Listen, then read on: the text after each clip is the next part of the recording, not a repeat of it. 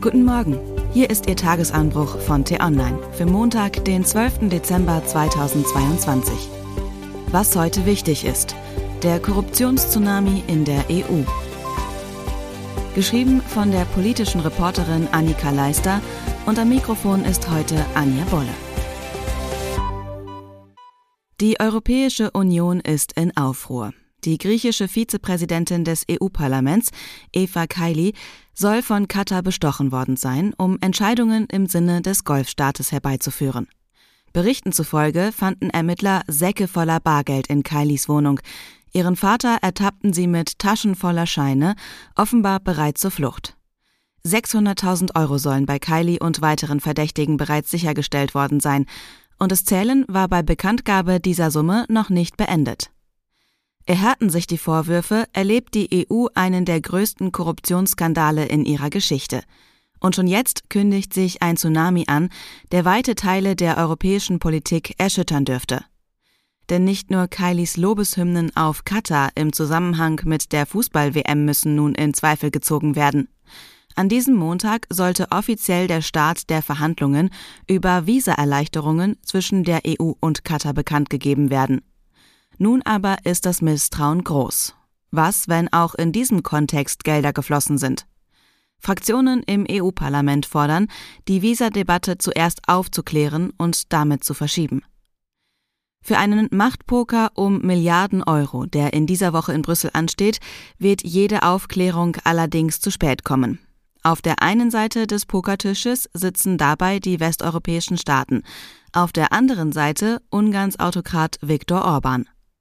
Trotz großer Euroskepsis nimmt dieser die Milliarden aus Brüssel sehr gerne entgegen. Weil er die Korruption in seinem Land jedoch nur widerwillig bekämpft, wollen viele EU-Mitglieder seiner Regierung die Zuwendungen kürzen. Orban droht im Gegenzug damit, Hilfspakete für die Ukraine zu blockieren. Es geht dabei nicht nur um Geld, sondern auch um die große Frage, wie die EU sich künftig ausrichtet. Wird sie undemokratische Mitgliedsländer vermehrt sanktionieren? Wird sie versuchen, auf die Rechtsstaatlichkeit auf nationaler Ebene einzuwirken oder lässt sie sich weiter von autokratischen Regimen in ihren Reihen auf der Nase herumtanzen? Der Fall Kylie wird da zum großen Trumpf in Orbans Hand. Orbans Regierungssprecher ätzte bereits, dass jene Europaabgeordneten, die sich so gerne zur Bestechung in Ungarn äußerten, jetzt schweigen. Das ist mitnichten wahr. Halb Brüssel zeigte sich am Wochenende entsetzt und drang auf Aufklärung. Ohnehin ist klar, die Korruption in der europäischen Hauptstadt hat, sollten sich die Vorwürfe gegen Kylie und ihr Umfeld bestätigen, lange nicht die Ausmaße wie in Ungarn. Das Land gilt als derart korrupt wie kaum ein anderes in der EU. Das Fördermittel im großen Stil in den Taschen von Politikern und Industriellen landen, werfen Orban nicht nur die EU und Nichtregierungsorganisationen vor, sondern schon seit Wochen auch tausende wütende Demonstranten auf den Straßen von Budapest. Doch Fakten sind nicht entscheidend für die rechtspopulistische Regierung in Budapest. Die EU darf sich deswegen darauf gefasst machen, dass Orban den Brüsseler Skandal in den kommenden Wochen ausweiden wird und rechte Kräfte und andere EU-Kritiker weltweit sich mit Freude daran beteiligen werden. Maximale Transparenz und Härte gegenüber jenen, die ihr Mandat verraten haben, sind notwendig im Kampf gegen den Desinformationssturm, der sich ankündigt und das Bewusstsein in EU-Kommission und Parlament, will die Staatengemeinschaft mehr sein als ein Geldautomat für viele ihrer Mitglieder und will sie den Machtpoker gegen Autokraten gewinnen, muss ihre eigene Weste besonders weiß bleiben. Was heute wichtig ist.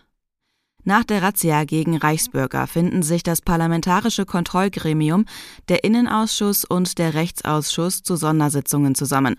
Unter anderem soll diskutiert werden, warum viele Medien lange im Voraus von dem Einsatz wussten und wie man mit Demokratiefeinden und Verschwörungsideologen in Parlamenten und Behörden umgehen soll.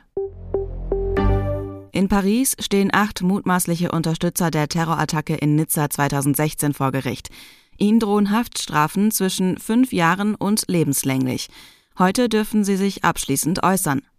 Die Terrormiliz Islamischer Staat hatte die Tat damals für sich reklamiert, bei der 86 Menschen getötet wurden und mehr als 400 teilweise schwer verletzt. Heute soll eine überarbeitete Version des gebührenpflichtigen Twitter Blue-Abos starten, nur eine der vielen Neuerungen seit der Übernahme durch Elon Musk. Kritiker warnen vor Desinformationskampagnen auf der Plattform. Promis wie Elton John haben sich von dort schon verabschiedet. Auch Kanzler Olaf Scholz sucht nach einer Alternative. Das war der T-Online-Tagesanbruch, produziert vom Podcast Radio Detektor FM. Immer um kurz nach sechs am Morgen zum Start in den Tag, auch am Wochenende. Abonnieren Sie den Tagesanbruch doch, dann verpassen Sie keine Folge. Vielen Dank fürs Zuhören. Tschüss.